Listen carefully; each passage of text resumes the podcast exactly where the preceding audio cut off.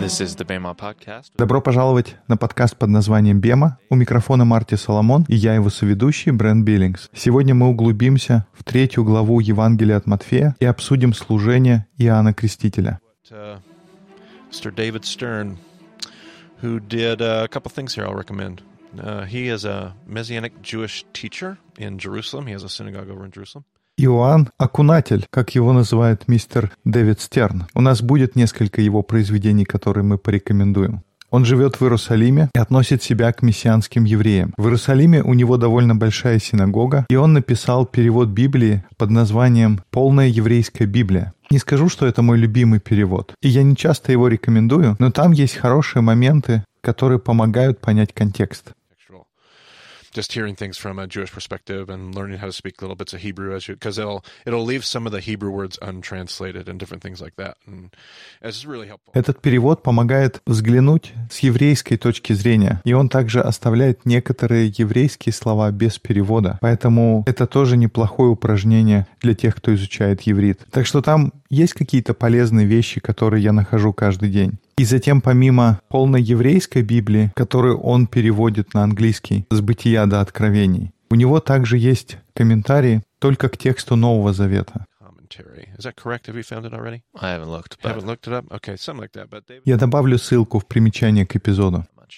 There you go. And uh, he has a little tidbit on there in his commentary. I like. Um, he prefers to use the word instead of baptism or baptize. He pre- he prefers to use the word immerser.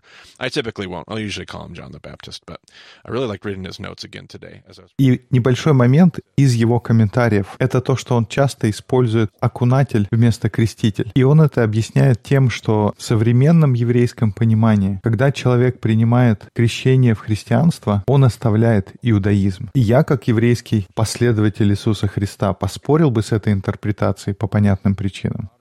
Но тем не менее в ортодоксальных кругах современных евреев есть такая точка зрения, что те, кто крестятся как христиане, становятся отступниками, становятся теми, кто принимают то, что в их сознании уже больше не является иудаизмом. И поэтому Дэвид Стерн для того, чтобы этим словом не прекращать любой диалог с иудейскими последователями, использует слово погружение, а не крещение. Или окунание. И тогда получается, что сегодня наш разговор об Иоанне Окунателе, Immerser. So are we gonna get into that in the episode?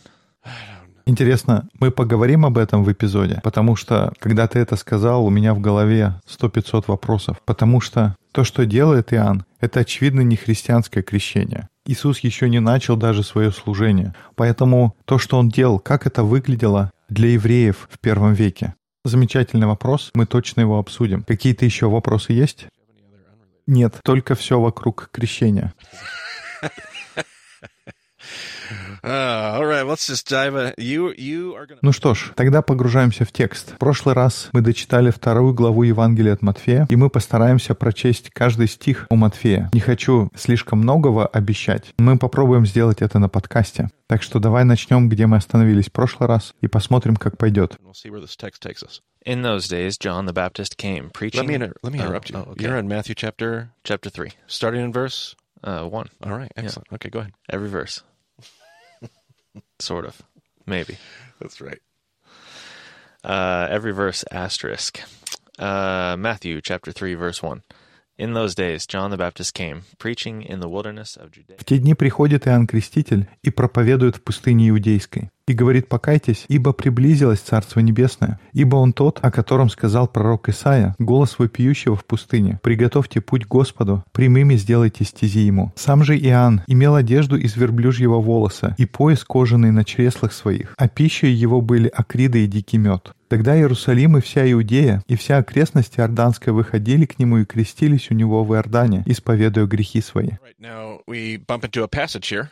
Uh, Isaiah chapter 40 is a passage that's quoted here in the Gospel of Matthew. And we've heard that passage before. Uh, Brent, Мы видим здесь отрывок из Исаии 40 главы. И мы этот отрывок слышали раньше, Брент. Помнишь где? Кроме подкаста по книге Исаии, были также люди, которые увидели свое призвание в 40 главе Исаии. И они отправились в пустыню для того, чтобы исполнить это призвание. Что это были за люди? Это были Исеи. Essenes. This is interesting. I don't know how much we. I would have to go back and remind myself of what we said in the Essene podcast. I don't know how much we've already hinted. И про Исеев я не помню, как много мы говорили, нужно пойти и переслушать. Но у нас уже были намеки, или мы вскользь касались этой темы. Я думаю, мы уже упоминали, что отец Иоанна Крестителя, и это мы знаем не из Евангелия от Матфея, но из других Евангелий, что его отец Захария, он священник, и не просто священник, но праведный священник. Actually talked about that, I believe, um, in the podcast because he's not a he's not a Sadducee.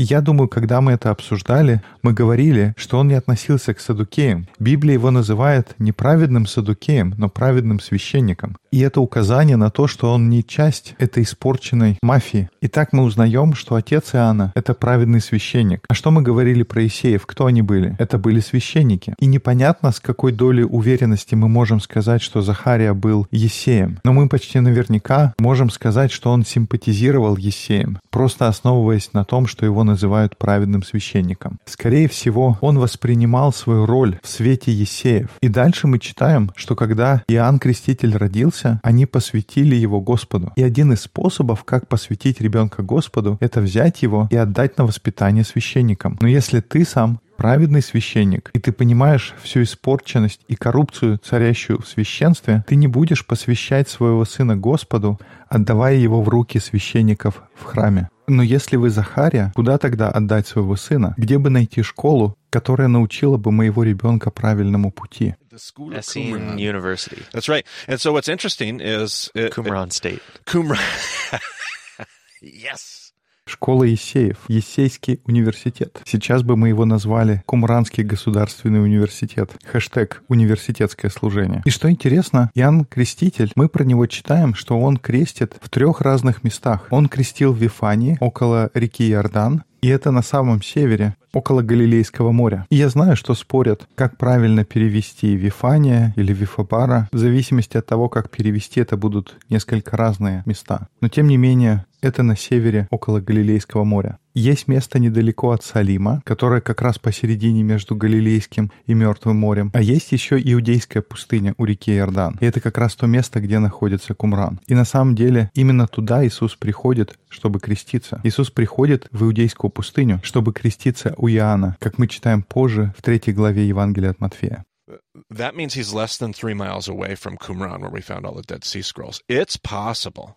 Like John's doing work out there in the wilderness. People are coming out to him, out, and he's И это означает, что он в пяти километрах от Кумрана, то место, где мы нашли свитки Мертвого моря. Это вполне возможно, что Иоанн Креститель был воспитан Есеями в каком-то месте недалеко от Кумрана. Люди стекаются к нему туда. В этом месте он упоминается гораздо чаще в Евангелиях, чем в других. Так что это вполне возможно. И это интересно, что в начале этого отрывка, когда нам рассказывается об Иоанне Крестителе, использован отрывок, который часто использовали Есеи, для того, чтобы объяснить, почему они ушли в Кумран в пустыню. Мы чувствуем связь с Есеями, когда здесь говорится об Иоанне Крестителе. Он находится в Иудейской пустыне. Отрывок, который цитируется применительно к нему, это один из ключевых отрывков Есеев. Но здесь не только это. На самом деле, здесь есть интересные детали. Как здесь сказано бренд, во что он одет.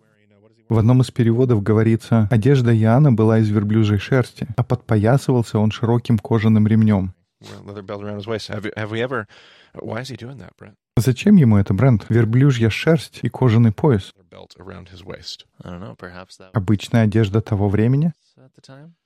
Хорошая попытка, но нет. Верблюжья шерсть, она жесткая, как сухая мочалка или губка для посуды. И ты верблюжью кожу не носишь кожаной стороной, но наоборот той стороной, с которой шерсть. И я не знаю, сколько моих слушателей пробовали гладить верблюда. Пользуясь случаем, передаю привет Кевину. Shout out to Kevin. Um, Oh. hey, let's be fair. John Potter shout out to John Potter. Но если честно, первым был Джон Поттер, и потом был Джордж Фрикс, и только потом Кевин. Помню-помню, это были два ученика-отступника. Прошу прощения у наших слушателей за наши личные шутки здесь на подкасте. Но даже если одеть шерстью внутрь, одежда из верблюжьей шерсти не будет очень удобной. У него не такая мягкая и приятная шерстка. Это все равно, что в наждачке ходить. И это не та одежда, которую ты будешь одевать всегда. Но здесь нам на помощь приходит фраза, которую на протяжении всей третьей сессии мы будем часто использовать. Каждый раз, когда мы задумываемся над вопросом, почему кто-то кто-то делает что-то, почему он именно так поступает, какой у нас будет ответ, Бренд? Это все есть в тексте. И я думаю, тоже Матфей вряд ли будет упоминать детали, которые не важны. Это важная деталь. И практически во всем Новом Завете, как мы уже упоминали несколько подкастов назад, мы видим эту тему, когда текст применяется к контексту. И здесь у нас как раз и есть такая ситуация, когда текст применяется к контексту. Иоанн носит одежду из верблюжьей шерсти и пояс, кожаный пояс, которым он подпоясывается. И это все потому, что это уже есть в тексте. У тебя есть отрывок из четвертой книги царств, первой главы. Итак, если это четвертая книга царств, скорее всего, это будет где-то во времена Илии. Давай посмотрим. Это первая глава четвертой книги царств с пятого стиха. Когда посланники вернулись к Ахозе, он спросил их, «Почему вы вернулись так быстро?» Они ответили, «Навстречу нам вышел человек и сказал, «Возвращайтесь к царю, который послал вас, и скажите ему, что Господь говорит, есть Бог в Израиле. Так почему же ты посылаешь спрашивать Виельзевула, бога Акаронского?» Интересное название здесь — Виельзевул. Beelzebub? Beelzebub. Okay. Точно, точно. Мы еще увидим это в Новом Завете. В другом переводе написано «Баал Зивува» или «Ваал Зивува», за которого ты не встанешь с постели, на которой лежишь, ты умрешь. On, you will certainly die. Okay, so these messengers come to the king, and, and they have a pretty. We, we met this guy. We met this guy out in the desert. Итак, посланники приходят к царю, и они встретили человека по дороге. Он передал тебе послание, и это не то, чтобы благая весть. Этот человек приносит слова осуждения. И дальше. Царь спросил посланцев, как выглядел тот человек, который встретил вас и сказал вам все это. Что это за человек? Что он себе возомнил? Они ответили, на нем была одежда из ворсистой ткани с кожаным поясом вокруг талии. И сказал царь, это Илия, фесвитянин. И то, что здесь переведено как одежда из ворсистой ткани, это как раз шерсть верблюда на иврите. Илия носит такую одежду из наждачки, потому что он хотел постоянного напоминания о своей миссии. Я думаю, Бренд нужно добавить к примечаниям ссылку на наш подкаст про Илию или мою заметку в блоге. Но давай вкратце вспомним, кто такой был Илия. Потому что это та еще была фигура. Помнишь, мы говорили про огонь и страсть Илии? Мы говорили, как на горе кормил. Он молился и сошел огонь. Он посылал огонь на тех воинов, которые к нему приходили. И так много всего огненного было связано с Илией.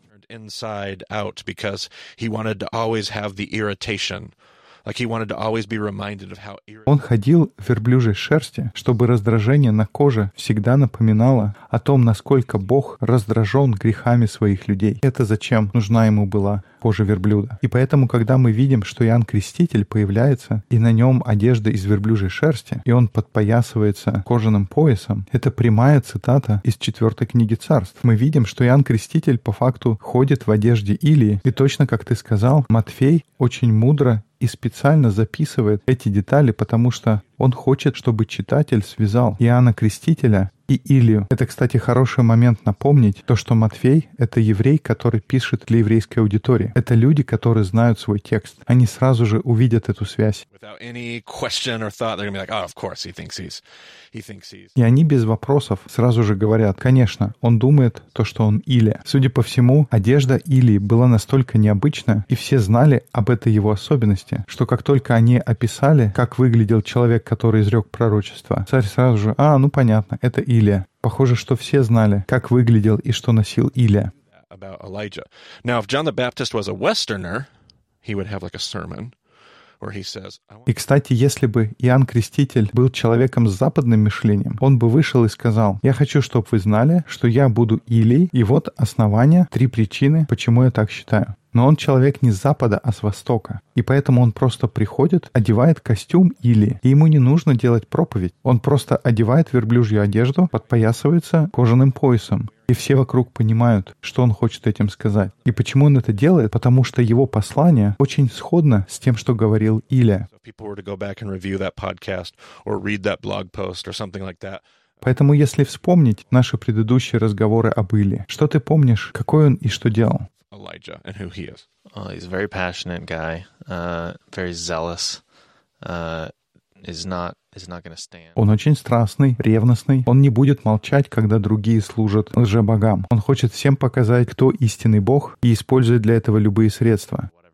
И что мы сказали, считается в иудейской традиции, было уроком, который должен был выучить Илия. That God was trying to teach him. He doesn't have to use. Не нужно вдаваться в крайности. Все равно еще есть люди, которые служат истинному Богу. The, the one true God. Yeah, that fire doesn't always change the human heart. In, in fact, maybe maybe even the story would argue that fire И что огонь не всегда меняет человеческое сердце. И весь этот огонь, вся страсть, вся хуцпа, мы их не отбрасываем. Они нам по-прежнему нужны. Есть правильное место для всех этих чувств, но не они меняют человеческое сердце. Это не то, что преобразует нас. Это не то, что делает нас другими людьми.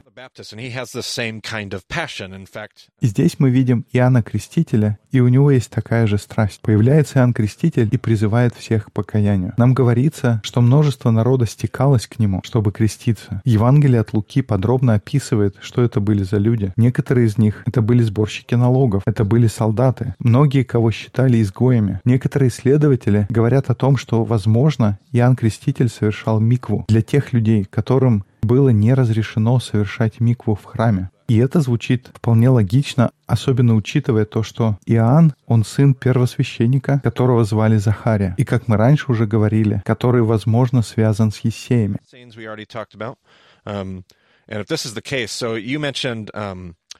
У тебя был вопрос про крещение. Я сказал, что мы еще поговорим. Так вот, есть два разных вида крещения. Есть фарисейское крещение и есть ессейское крещение. И это слово, оно обозначает просто омовение. И как точно ты заметил, крещение Иоанна — это не христианское крещение. Так что это было за крещение? Это было еврейское крещение. И слово, которое использовалось, это древнееврейское слово, которое они принесли из Вавилона. И это слово «миква».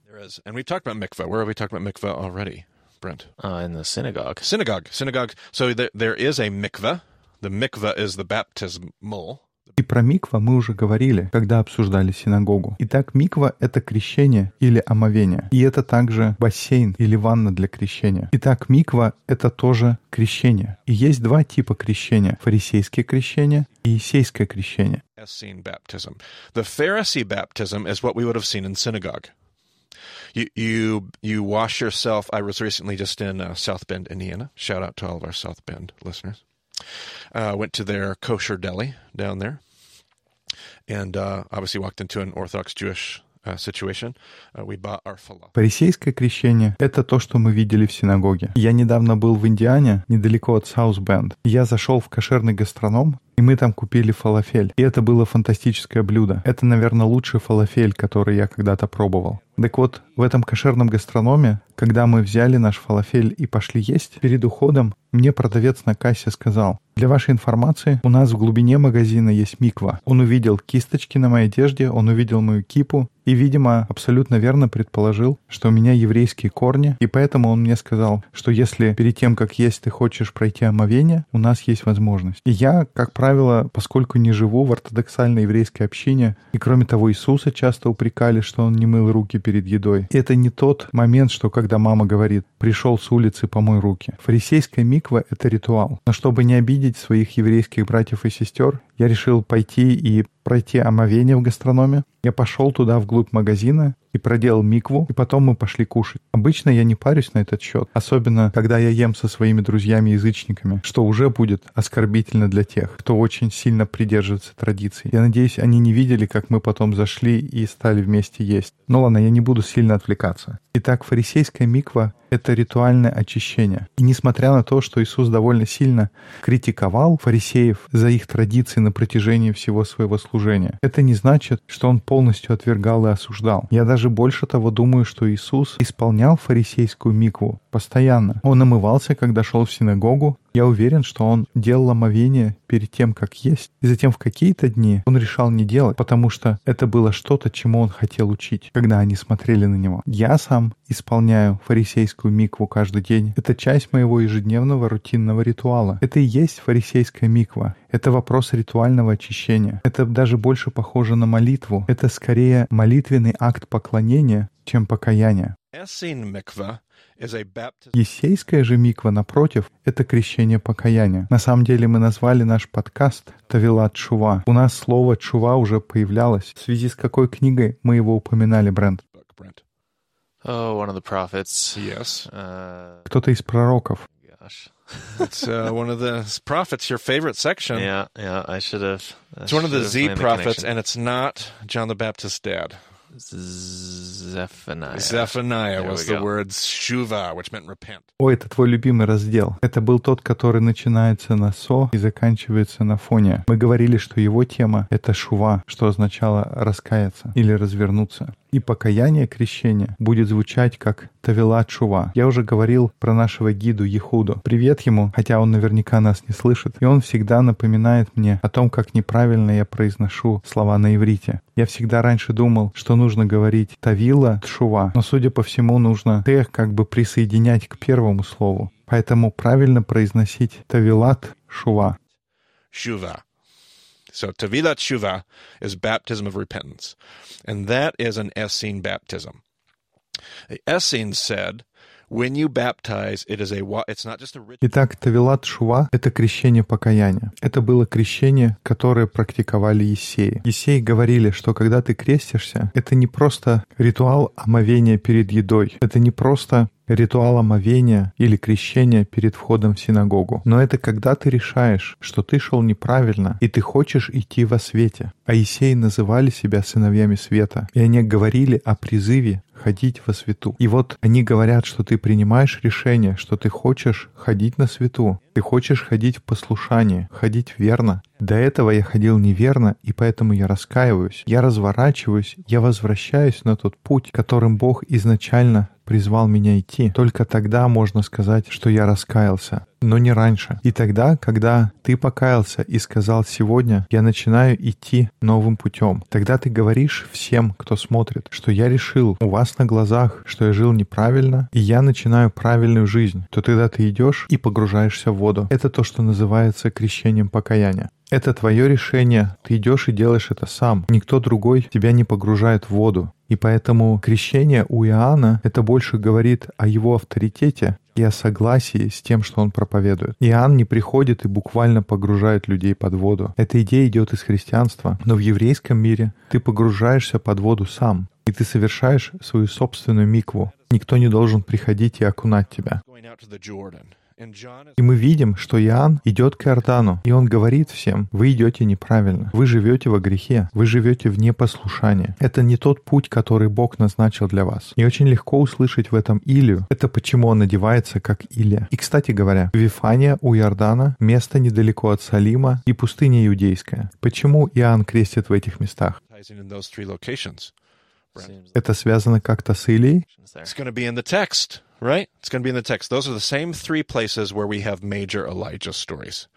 So it's not just a costume, it's even where John is. Это все есть в тексте. Это все есть в тексте. Это те самые три места, где произошли главные события с Илией. Поэтому не только костюм, но даже география должна напоминать Илию. Вифания у Иордана — это то место, где вороны приносили еду Или перед известными событиями на горе Кормил. Салиме — это где он назначает Елисея, его ученика, и отдает ему свой плащ, а затем с помощью этого плаща Елисей переходит Иордан. И лучше проверьте меня лишний раз. Но третье место, Иудейская пустыня, это то место, где Илия поднимается на огненных колесницах. География служения Иоанна, она напоминает об Илии. So you can hear So if it's like the difference in Это все равно, что одеться в костюм Микки Мауса и стоять около торгового центра, или в костюме Микки Мауса стоять около Disney World. Понятно, что во втором случае костюм гораздо больше соответствует месту. В послании Иоанна слышится подтекст Илии. Вы во грехе, вам нужно покаяться. Дух Илии живет в Иоанне Крестителе, и поэтому он отправляется в те же самые места. Он стоит в воде Иордана и говорит им то, что нужно покаяться. Он говорит им «Тавилат Шува, пришло время омовения в раскаянии. Спуститесь в воду и ходите правильным путем». And again, in Luke, we were told all about these tax collectors. What should we do? Лука пишет о том, что к нему приходили сборщики налогов, и что он им сказал, не берите денег больше, чем нужно. И это то, как сборщики налогов зарабатывают себе на жизнь. Приходят солдаты, что нам делать? Вы не должны использовать свою власть и не использовать других людей. Еще люди приходят, что нам делать? Он говорит, если у вас две одежды, отдай одну. Иоанн как будто говорит, вы не ходите в послушание, вы не те люди, какими вас Бог призывает быть. На первой сессии подкаста мы говорили о том, что был призыв благословить все народы, а на второй сессии мы видели, как люди потеряли сюжет истории и начали строить собственные империи. Иоанн призывает Божьих людей вернуться к сюжету этой истории. И хотя это уже третья сессия, мы помним о главной сюжетной линии. Иоанн Креститель готовит путь для Иисуса и призывает людей вернуться к первоначальной истории. Начиная с книги «Бытия», начиная с призыва быть людьми гостеприимства, быть людьми, которые доверяют истории, быть людьми, которые живут на перекрестке всех земных дорог. Это то, к чему призывает Иоанн. И несмотря на то, что мы говорим, что Иоанн Креститель очень похож на Исеев, он тем не менее выходит из них, потому что он говорит, я не буду просто сидеть в Кумране и переписывать свитки. У него есть страсть к тексту. Он страстно предан ходить правыми путями. И он берет видение Исеев. И он отправляется с миссией принести его миру и сказать, это как хочет Бог, чтобы ты ходил. Я несу тебе путь. Ведь помните, Исеи сказали, люди придут к нам, и они спросят нас, где правильные пути. А Иоанн говорит, я не буду ждать. У него есть этот огонь или, и он говорит, я возьму и принесу им этот путь. Я хочу, чтобы они выбрали идти по пути. Это то, что делает Иоанн Креститель. Поэтому, Брент, давай продолжим читать третью главу от Матфея. Yes. Только один вопрос перед тем, как продолжить. Есеи исполняли крещение в знак покаяния. И мы в свое время говорили, что когда они переписывали свитки, они делали омовение каждый раз перед тем, как они напишут имя Бога. Это было такое же крещение или просто ритуальное омовение? See, it feels almost Pharisaical, doesn't it? It feels almost ritualistic. in well in that case, yeah. Yeah, and yet they connected it in their mind to God's name is so holy,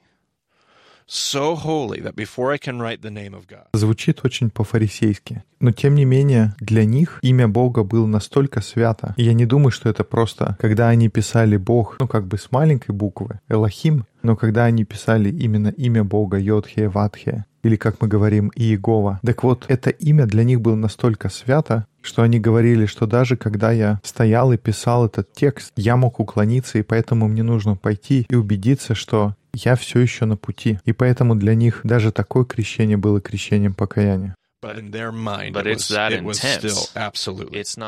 есть это не было так, что они в одних случаях говорят, у нас есть крещение покаяния, а в других случаях у нас есть крещение омовения. Нет, для нас любой раз это всегда крещение покаяния. thing every time. Yes. So У Исеев во всем была такая преданность. И этот огонь, и эту преданность Иоанн применяет к себе, он применяет к своему служению. Это не просто какое-то формальное исполнение своих обязанностей, о чем, кстати, говорится в следующем параграфе. седьмого стиха. «Фарисеям и садукеям, которые приходили к нему, Иоанн сказал, «Вы, змеиное отродье, кто предупредил вас, чтобы вы бежали от грядущего возмездия? Покажите плоды вашего покаяния». In keeping with repentance. Okay, I'm going to stop you right there. So the Parashim and the Zadokim come out to John. And the, now this is the group. И, извини, я перебью тебя. Фарисеи и садукеи, они приходят к Иоанну. Эти две группы — это как воплощение того, от чего Иоанн призывает людей держаться подальше. Ты должен быть великодушен. Ты должен заботиться о других людях. То, как мы идем по пути, нужно восстановить всю чистоту. А здесь приходят фарисеи и садукеи, и Иоанн им говорит, а вы чего пришли? Кто вам сказал, что нужно бежать? Like you have to and listen to what he says. What he says is pure essing. What was the phrase that he used? Produce what? Produce fruit in keeping with repentance. John's like, Здесь вам не игрушки. Он говорит, покажите плоды вашего покаяния. Это не какое-то представление. Если хотите креститься у меня, покажите плоды. Нужно доказать то, что ты принял решение жить по-новому. Но вы идете как раз по тому пути, от которого я отговариваю людей. Поэтому докажите, что вы хотите идти по-другому. И потом уже приходите и принимайте крещение. right? Okay, keep keep going. Не думайте говорить в себе «мы дети Авраама». Говорю вам, что Бог может из этих камней сотворить детей Аврааму. Уже и топор лежит у корня деревьев. И каждое дерево, не приносящее хорошего плода, будет срублено и брошено в огонь. um, И здесь хороший момент заметить. У нас еще будет разговор, но здесь хорошая иллюстрация теологии Иоанна. Иоанну не нравятся руководители Божьего народа, эти фарисеи и садукеи. Он призывает людей Бога, а не фарисеев и садукеев. Он призывает Божьих людей покаяться и следовать за Богом. Не обманчивая преданность фарисеев или коррумпированная система садукеев. influenced dude, uh, influenced teacher. Это один вдохновленный Есеями учитель, который призывает к пробуждению в пустыне за пределами религиозных границ и систем. Как я уже говорил, некоторые исследователи и ученые полагают, что Иоанн проводил микву, потому что садукеи и фарисеи не позволяли принимать участие в микве многим группам людей. Фарисеи стояли и говорили «тебе нельзя, тебе нельзя». Садукеи отдельно от фарисеев создали свою собственную храмовую систему, в соответствии с которой нужно было приходить и производить омовение у них. And some scholars have suggested what John's doing out in the desert as a descendant of a priest, because his dad is Zechariah. That as a priestly descendant, John is saying, forget all those temple systems. I've got the mikvah that you need. Есть люди, которые высказывают предположение, то, что Иоанн в пустыне, как сын священника, ведь его отец Захария, который сам является священником. Так вот, Иоанн говорит, забудьте храмовую систему. Вот вам миква здесь, в пустыне. И если это действительно так, то то, что делает Иоанн, это очень дерзкий выпад. И дальше Иоанн говорит, что лопата уже у корней. Каждое дерево, которое не приносит хороших плодов, будет срублено и брошено в огонь. The winnowing fork is in his hand. Uh, and he is about to thr- at the thr- he stands at his threshing floor, and his winnowing fork is in his th- in, his hand. What's significant about threshing floor, Brent? Why that image?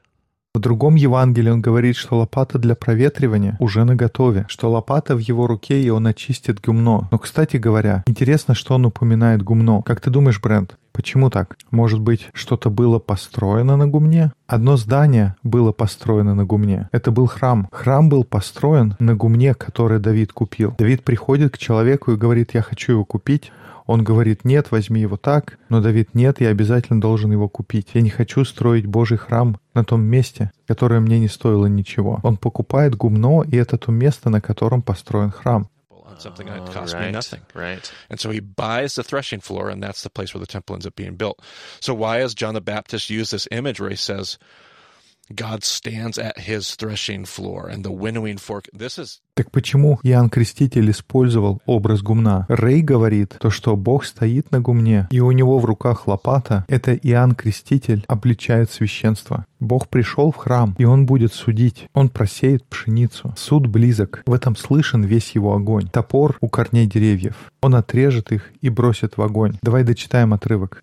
Thrown into the fire. Go ahead and finish the passage here. I baptize you with water. Я крещу вас в воде в покаяние, но идущий за мной сильнее меня. Я недостоин понести обувь его. Он будет крестить вас Духом Святым и огнем. Лопата его в руке его, и он очистит гумно свое и соберет пшеницу свою в житницу, а солому сожжет огнем неугасимым. with unquenchable fire. See, I should just let you finish reading that passage. I you didn't know. realize it was coming out of Matthew. It happens. Should have been more prepared.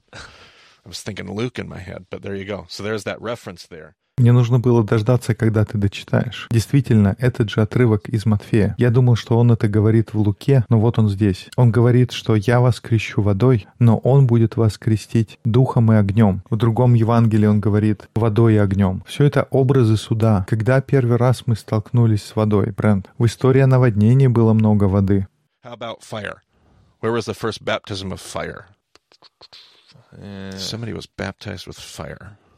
one of the plagues? Not quite. No. Although, although spirit and fire will absolutely make you think of А что насчет огня? Когда было первое крещение огнем? Это была одна из казней в Египте, хотя дух и огонь, конечно, заставляют задуматься об исходе, но был город, на который пролился огонь. Это были Содом и Гоморра. И видишь, мы часто связываем эти отрывки с Пятидесятницей, с христианским крещением, таинствами и всем прочим. Но то, что Иоанн здесь говорит, это очень еврейские истории. Он говорит о тексте, он говорит о суде, что суд грядет.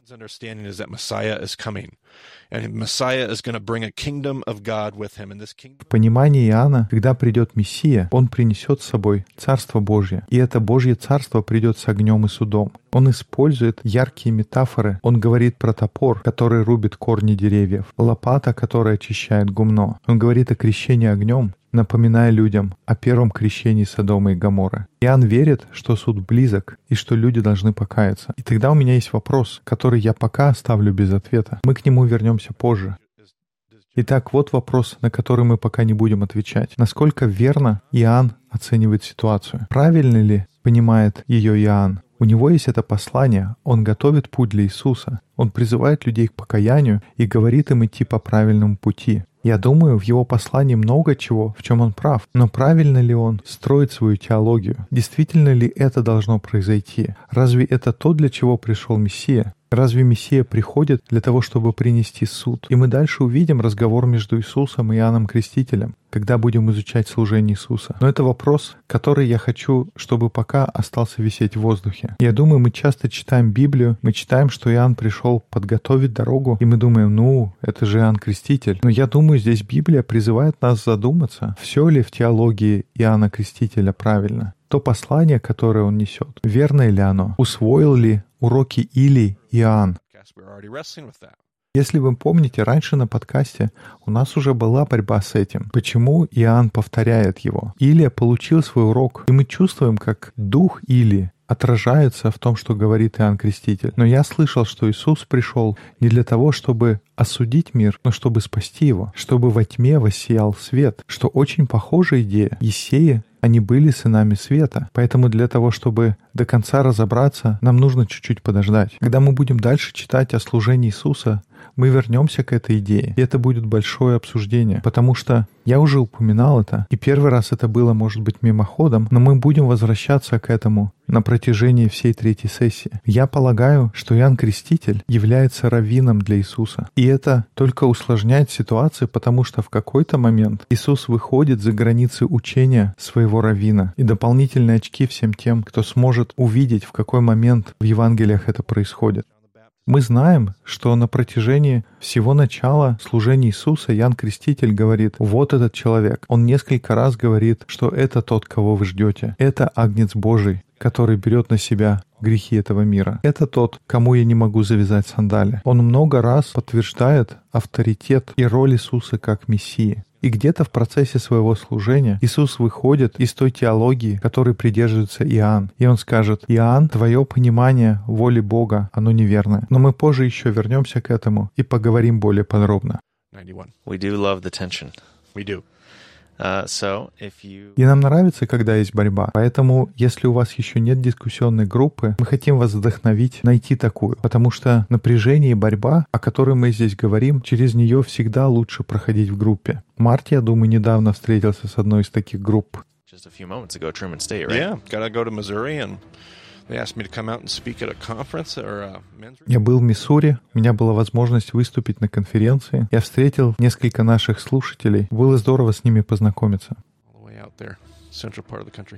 Итак, больше деталей есть на сайте bemadiscipleship.com. Спасибо, что слушали подкаст под названием «Бема». До скорых встреч в эфире.